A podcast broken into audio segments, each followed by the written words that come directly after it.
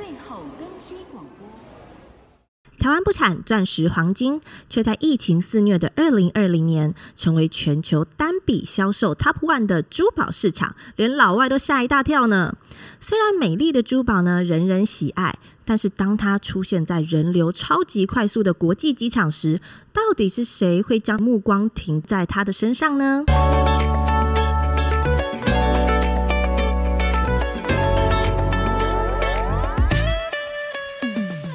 大家好，我是 Momo，欢迎收听机场超音波。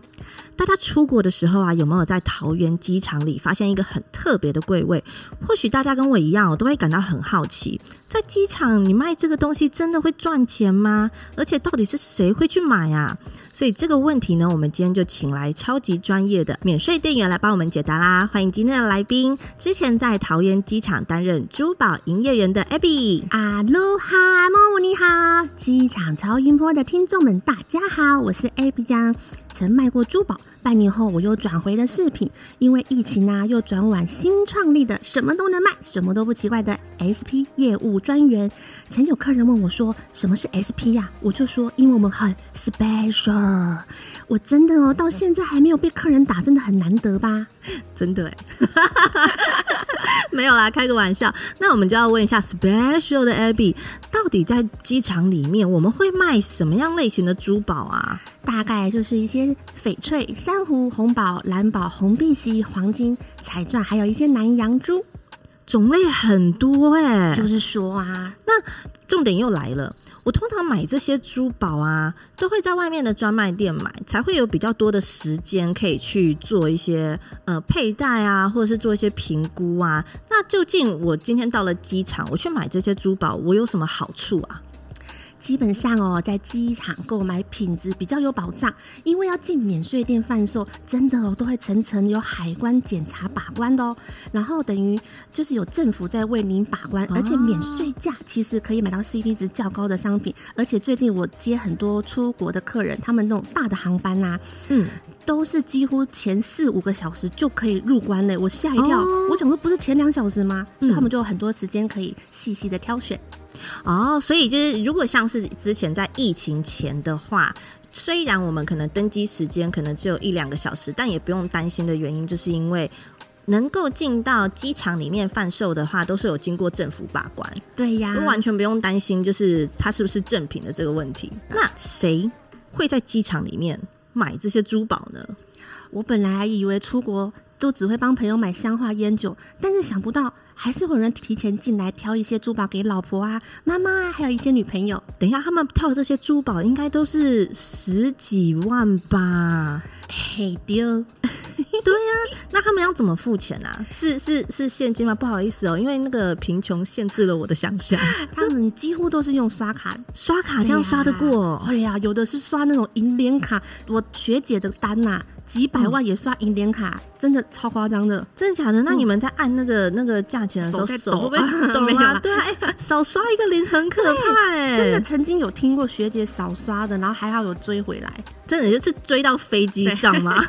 真的追到天涯海角。对啊，因为他们就是买完就会登机了耶。对呀、啊，真的超恐怖。所以我觉得后来还好，我们有 key 登机证，这个是一个很好的那个。哦、以前只会看一眼，后来我们是 key 登机证，所以就哎，知道登机门，组长。我我要去追他一下，对对对对对，还有机会挽救哦。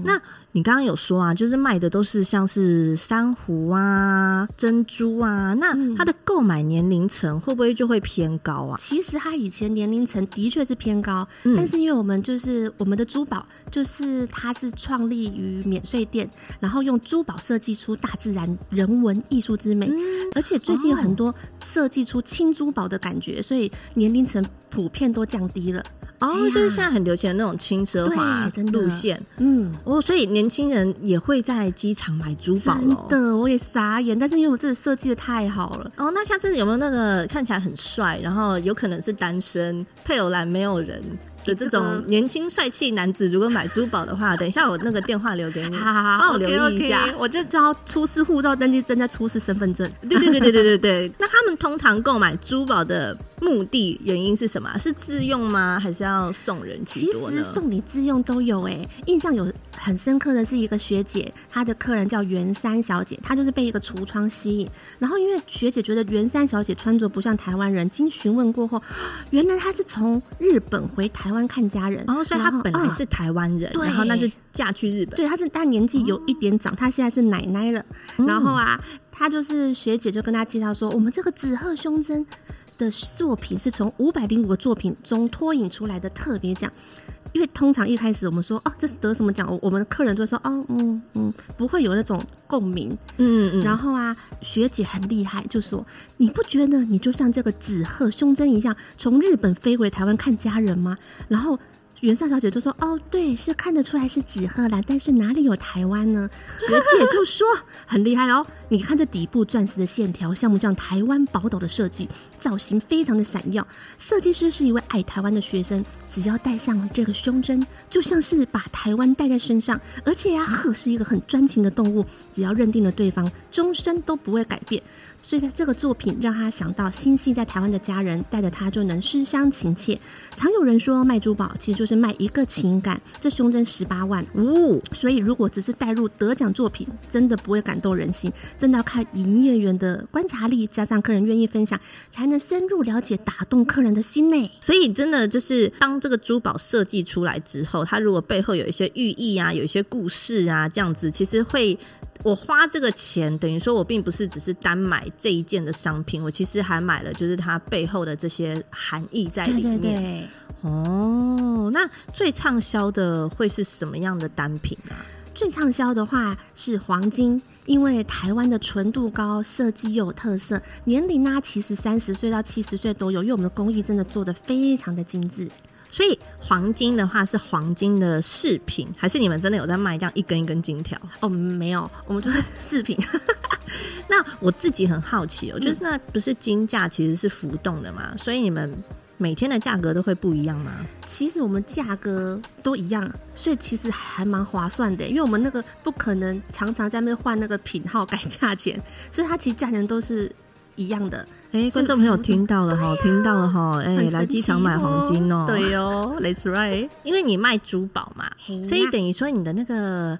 商品的单价哈都是比较高的，那你们是不是都有练出一个火眼金睛呢？就是通常你的客人都会是穿金戴银的嘛，你要如何一眼就是辨认出来他是那种会下手还是不会下手的？说实在的，我其实与品牌绝缘，我常常看不出来客人全身上下都是名牌，而且有的客人穿的超低调的，所以我常常结完账接完客人以后，同事才说：“哎、你看这客人全身上下都名牌，还背爱马仕。”我说：“真假？完全没看出来。”所以有些客人好像就喜欢我这样，就是不会上下打量他的穿着配件，然后所以我就是正常的接，然后就是用我的热忱感动他，然后有时候同事或主管啊，他们敏锐度很强哦，突然会发现，哎，这个嗯可以哦，他们就赶快过来助攻，然后就会成交。珠宝其实就是团队合作哦，这样子团队销售，嗯，对啊，对啊，所以所以你们都会感受到那个客人的气场，他他们会啊，我个人好像有点 感受不出来。哎，那你同事人很好哎，因为如果我是你同事的话，你感受不出来，我就要抢你的单了。那你自己平常呢？因为你你毕竟是销售饰品类的嘛，对，所以你自己会佩戴一些饰品吗？其实说实在的，不会呢。但是因为我自从卖了饰品之后，我就觉得 我连自己都不喜欢珠宝饰品，那我要如何跟客人分享佩戴珠宝饰品的好处呢？嗯，所以之前我在卖施华洛世奇的时候，我一边耳朵戴德鲁纳酒店，一边耳朵戴爱的迫降。然后那时候韩剧很夯的时候，客人竟然说：“哎、嗯欸，我要找那个韩剧德鲁纳还是爱的迫降？”我就指给我的耳朵给他看，客人说：“呃，德鲁纳，我德鲁纳这边请。”就是可以顺便带过去这样子。我现在看你的话，你就是手上都已经开始有在佩戴饰品了，对，所以也改变了你的一些想法，就对了。对对对，这样还蛮好做推荐的。那你自己啊，平常在卖这些珠宝啊，这么久的时间，一定会有一个让你特别印象深刻的故事吧？跟我们的听众朋友分享的。好啊，其实我印象最深刻的故事，是因为有一次我业绩打得不好，然后又有急事要回高雄，隔天一早上班的时候，当时我的组长他就敏锐度非常的强，他就发现，哎呦，这个客人是有机会的哦，他马上靠过来帮我当副手，很努力的推珊瑚的饰品，所以因此成交了一笔三十一万的珊瑚饰品。嗯、对呀、啊，所以因为他的帮忙，我可以回高雄两天一夜陪家人，很强哎、欸，这、就是三十一万哎、欸，嗯、它是单一个品相吗？还是单一个品相？珊瑚这么贵哦？对，我其实忘了是什么了，因为太久了。我还以为珊瑚就是海边沙滩上面都可以捡得到的那种哎、欸，有点不太一样哦。珠宝嘛，毕竟它的单价比较高。应该不可能会像那种精品的专卖店外面大排长龙，想要进去逛吧？你们平常珠宝柜位会很多人吗？旺季的时候其实蛮多人的，后来就是因为疫情的关系，再加上现在其实回流的客人有比较多，但是也没有像香水、化妆品、烟酒这么多。那你们平常如果没有客人的时候，你们的日常生活都在干嘛？看着那些珊瑚吗？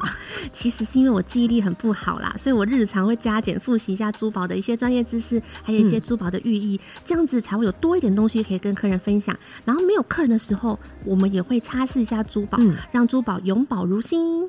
哎、欸，不行哎！如果是我自己，我就超不敢的、啊。那些珠宝，你看你刚刚讲三十几万。啊，上百万的也都有啊！如果我平常稍微擦拭珠宝啊，要是不小心给他冻到了、摔到了、缺一个角，是要赔吗？你有没有弄坏珠宝的经验？找我就对了，你该不会有吧？啊、有有，我还是史上打破最贵的营业员。那你肾脏还在吗？我肾脏还在，还在，没有卖肾，公司没有取走。哦，对，我曾经呢打破了一棵一百四十八万的珊瑚树。等一下，等一下，一。百四十八万，Let's right，Let's right，不是一百四十八块，不是，No，Sorry，是一百四十八万，史上第一第一个打破最贵东西的营业员。我非常感谢当天值班组长，我当时打给他说：“组长，你要不要先深深深呼吸一下？因为我刚才做了一件惊天动地的事情。”他深呼吸完了就说：“好，你说。”我说：“我刚才打破一个一百四十八万的珊瑚树。”他停了几秒说：“呃，要掩护我绕跑。”我说：“呃，组长，那我我可以往哪跑？”他说：“往北区跑，北区登机。”我跟安。保大哥讲一下，我说组长，我可以逃远一点吗？北区都飞东南亚。他说啊，要不然你往彩蒙那边，我也帮你瞧一下。我说我当时。非常谢谢这个 EQ 非常高的组长，还陪我开玩笑。因为如果当时是一个情绪容易失控的组长，把我大骂一顿，我真的会觉得我活不下去。他说不定当时以为是你在跟他开玩笑，你要先确定哦。哎、欸欸欸，对哦，所以我永远记得他对我的恩情。虽然说他忘记他当时讲过这些话，但是人哦，在最低谷的时候给你温暖的人，你每句话都会深刻的刻在你心里。然后我的副理和直属组长，我们三个在面谈的时候，我就有说过。无论还到天荒地老，我一个人承担，我不需要任何人陪我共同承担这一笔，因为不是他们指导不周，会发生这种事情，就是我自己的问题。所以你签了卖身契了，嗯、你现在要在公司工作多少年？这是个很好的问题，因为很多人都在传我有签卖身契，但是真的没有。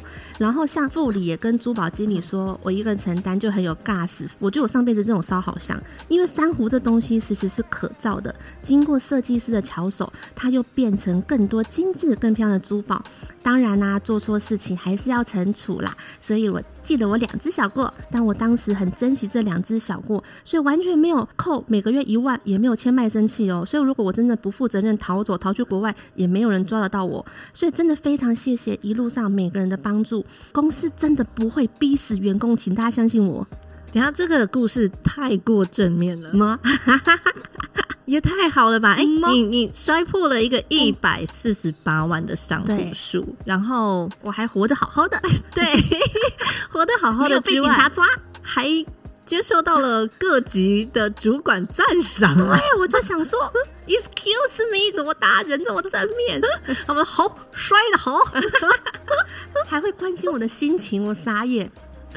真的是很特别的一个故事哎，因为通常如果是一百四十八万的话，真的被干掉戏。对啊，这个这到底要怎么收拾处理？我到现在还没有办法想象。对呀，天哪！那你在那之后，你还敢就是去清理这些的珠宝吗？你知道吗？我因此练就了胆子大，因为我一开始进珠宝说：“我的妈呀，老天爷，耶，这颗钻石八十几万，我的妈呀！然后从此那之后，因为我会觉得，哎、欸，你有事吗？你把我推倒，我支离破碎，你还怕我？珊瑚会觉得我很有事，所以从此我就更稳，冷静下来，要更稳的去拿任何商品，然后胆子练大。哎呦，姐姐，这个才五十六万，很划算啊！说姐姐，这才五十六万，你都不知道，我平常一百四十八万的珊瑚树都把它放在地上摔。哎、欸，所以当时摔下去的时候，那一刹那，我其实脑中浮现珠宝的讲师，因为他当时给我上课的时候，一对一上课，他说珊瑚十年只长一公分，非常的脆弱。然后当时哦，他摔下去那个清脆的声音，哎、欸，这辈子应该只有我听得到，真的非常清脆的声音哦。哇，人家以前就是好像贵妇喜欢听什么珍珠摔碎的声音，真假？你听的是珊瑚树摔碎的声音，那个很厉害哦，那个不得了。那刚刚这个是弄坏珠宝，那你有没有珠宝被偷走的经验，或是你有没有担心？没有。嗯，嘿，因为其实我们每次托盘上面都会放三样商品，方便注意它的商品动向跟安全，也不会给客人太多的选择。但是有学姐们是有被偷过，真的真的就要赔偿。嗯嗯，好像他被偷的也是。一整棵珊瑚树吗？不是，不是有点难藏哦。整棵树有点难藏，它好像是被偷走小小的饰品啊。哎呀，哎，那那这样子应该很难追吧？因为客人真的追不到，这时候就不能称呼他为客人了。这位小偷先生，他应该偷完以后就会直接有高级的那个交通工具可以让他逃离现场。他这个这辈子会有报应的。但是机场其实还蛮厉害的，曾经就是好像是精品被偷，他们真的一路抓追那个监视器。真的有追到，然后发现他把东西丢在垃圾桶里，就是最后真的追回来，哦、但是这个呃饰品就没有追回来。哦，嗯、所以你平常就是在跟你的客人在讲故事的时候，你也要很注意，就是他们的动向，因为我其实看外面的那个银楼啊，他们好像都会有那种。防盗系统，就他们随时觉得就是对耶，察觉不太对劲，就会在桌下按一个按钮，嘣，然后那个铁门就会唰这样降下来。真的真的，机场没有没用哎，你这样讲也是哦。对啊，那像你在卖珠宝，刚刚类型有很多嘛，珊瑚啊、黄金啊、翡翠啊，那你有没有一些小知识是可以教教我们的听众朋友的？例如说，我们要如何去辨别就是珊瑚？每个珠宝都有它照顾的方式，像红珊瑚啊，它其实佩戴时遇到热或是酸会雾化是正常的，可以再利用抛光再恢复珊瑚本身的颜色。而且珊瑚的话，它其实上面会有一些坑洞，嗯、然后有的人不懂，就说：“哎呀，你这个是不是瑕疵啊？怎么会有洞？”我我跟你说，没有洞的才是才是那个假的，嗯，因为如果是完美无缺。真的就不是天然的宝石，所以有坑洞是真的是它的天然的特征，然后它颜色不均也是正常的。然后珊瑚的天然特征还有白芯啊，还有它的生长纹，所以就是辨别珊瑚，其实有时候有一些纹路什么的都是正常的，坑洞也是正常的，所以太过于完美无瑕，你就要怀疑它是不是人造的。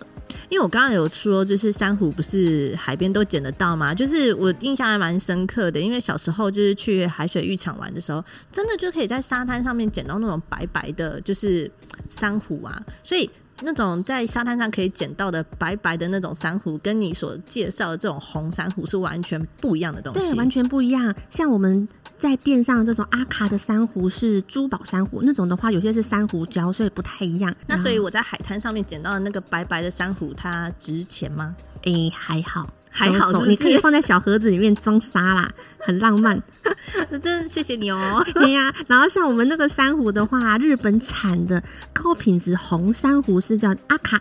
阿卡对，哦、就是是红嘛，对不对？红色的日文。哦、然后啊，地中海一带产的红珊瑚叫做沙丁，嗯、然后台湾一带产的红珊瑚就叫做 Momo，跟你同名呢，真的假的？所以我是红珊瑚喽。嘿呀，你是可爱的台湾红珊瑚 Momo。那请问一下，我是价值多少钱的红珊瑚？一百四十八万吗？嗯，不是，因为我那个摔破的是阿卡啦，一百四十八万是阿卡。那像珍珠的话呢？因为现在其实年轻人也好流行戴珍珠哦，真的珍珠，因为有些时候你就是看有些珍珠它卖的很便宜，你就不知道说它到底是假的还是真的。那我们应该如何去辨认啊？像珍珠的话，就要看它的光泽皮光。如果你往灯照的话，它如果会透出那种彩虹光，代表就是假的珍珠。但是如果你透过去，诶、欸，它不会透过去，就是会皮光很厚实的感觉，那才是真的。然后有时候有的人民间传说就是可以用咬的，嗯、但是有时候咬，诶、欸，你去看那种店上的，你怎么可能诶、欸，就咬一下？哎、欸，我想啊，珍珠粉可以变白哎，哇！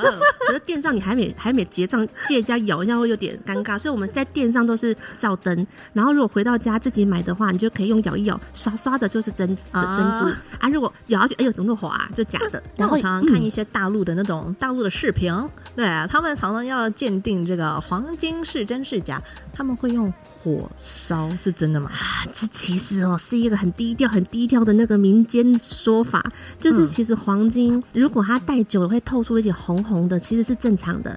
但是其实你用火也给专业的师傅用啦，你不要自己在家整个家烧掉也不好啊。你要给专业的师傅用火烧，它就会恢复金本身的颜色。但是如果它整个变黑，代表就是假的。那你有没有遇过，就是你客人然后在店上可能要跟你买黄金啊，叫你叫我烤一烤吗？对对对对对，欸、目前还没有那么北方的啦，因为我们免税店哎、欸，管制区内可以带打火机呢。对呀、啊，好哩嘎仔哦。刚刚刚没想到这一点。那你有没有遇过？就是例如说，你跟他推荐很久很久很久，然后你原本就是觉得他好像购买意愿都已经很高了，然后。